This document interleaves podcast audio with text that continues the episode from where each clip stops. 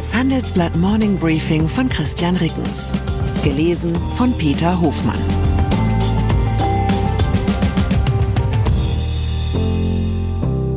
Guten Morgen allerseits. Heute ist Donnerstag, der 30. November 2023. Und das sind unsere Themen. Absturz eines Wunderknaben, Signa-Pleite und die Folgen. Der Brontosaurus im Raum. Wo sparen am Sozialetat? Neustart bei RTL Plus, Pay-TV-Angebot mit Stern und Brigitte. Nach einer kurzen Unterbrechung geht es gleich weiter. Bleiben Sie dran. ChatGPT und andere Technologien verändern unsere Arbeitswelt rasant. Bei der Veranstaltung Work in Progress diskutieren wir in der Handelsblatt Media Group die Zukunft des Arbeitsmarktes, HR-Trends, KI, mentale Gesundheit und neue Leadership-Perspektiven. Sei am 13. und 14. Juni in Düsseldorf oder virtuell dabei und melde dich jetzt an unter work-progress.de. Immobilien. Was für ein Aufstieg, was für ein Fall. René Benkus Signa Holding ist pleite.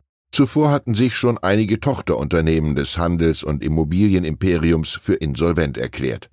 Am Ende habe Benko dagestanden wie der Zauberlehrling in Goethes Ballade, kommentiert unser Handelsexperte Florian Kolf und sorgt nebenbei für eine Renaissance des folgenden Klassikerzitats im Handelsblatt Morning Briefing. Herr, die Not ist groß, die ich rief, die Geister, werd ich nun nicht los. Hohe Baukosten, steigende Kreditzinsen und reichlich hausgemachte Probleme haben Signa in Schieflage gebracht. Doch Benko, der österreichische Wunderwutzi, hat den Niedergang nicht allein zu verantworten. In der Hoffnung auf hohe Gewinne haben Gesellschafter und Investoren Benkos riskanten Wetten viel zu lange zugeschaut. Auch der Aufsichtsrat hat die Schwierigkeiten zu lange ignoriert. Deswegen sieht es Kollege Kolf kritisch, dass sich die insolvente Signa Holding jetzt in Eigenverwaltung sanieren will. Bundesregierung die Spitzen der Ampelkoalition haben gestern in Berlin über Auswege aus der Haushaltskrise beraten. Das Treffen im Kanzleramt endete um kurz nach 22 Uhr. Beschlüsse wurden nicht bekannt.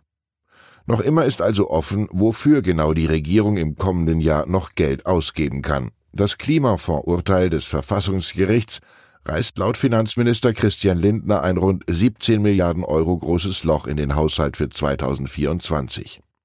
Der Elefant im Raum oder besser gesagt, der mit Wachstumshormonen vollgestopfte Brontosaurus auf Plateausohlen ist der Sozialetat von Minister Hubertus Heil. Dieser Etatposten umfasst laut dem bisherigen Entwurf für den Bundeshaushalt 2024 rund 172 Milliarden Euro und damit mehr als 38 Prozent der geplanten Gesamtausgaben. Heißt, bei den Sozialausgaben ein Prozent einsparen und die Haushaltslücke wäre geschlossen. In der Debatte über diese Option bildet sich eine rhetorische Allianz zwischen Liberalen und Union, die Bundeskanzler Olaf Scholz gar nicht gefallen kann.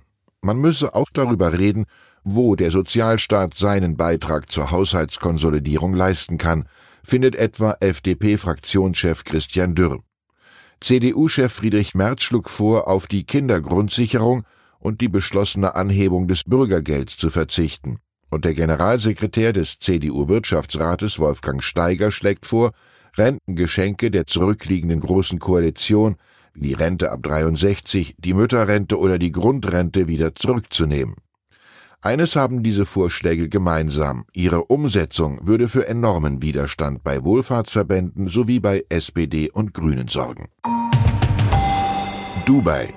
Ja, ist denn schon wieder Weltklimakonferenz? Tatsächlich erneut ein Jahr rum.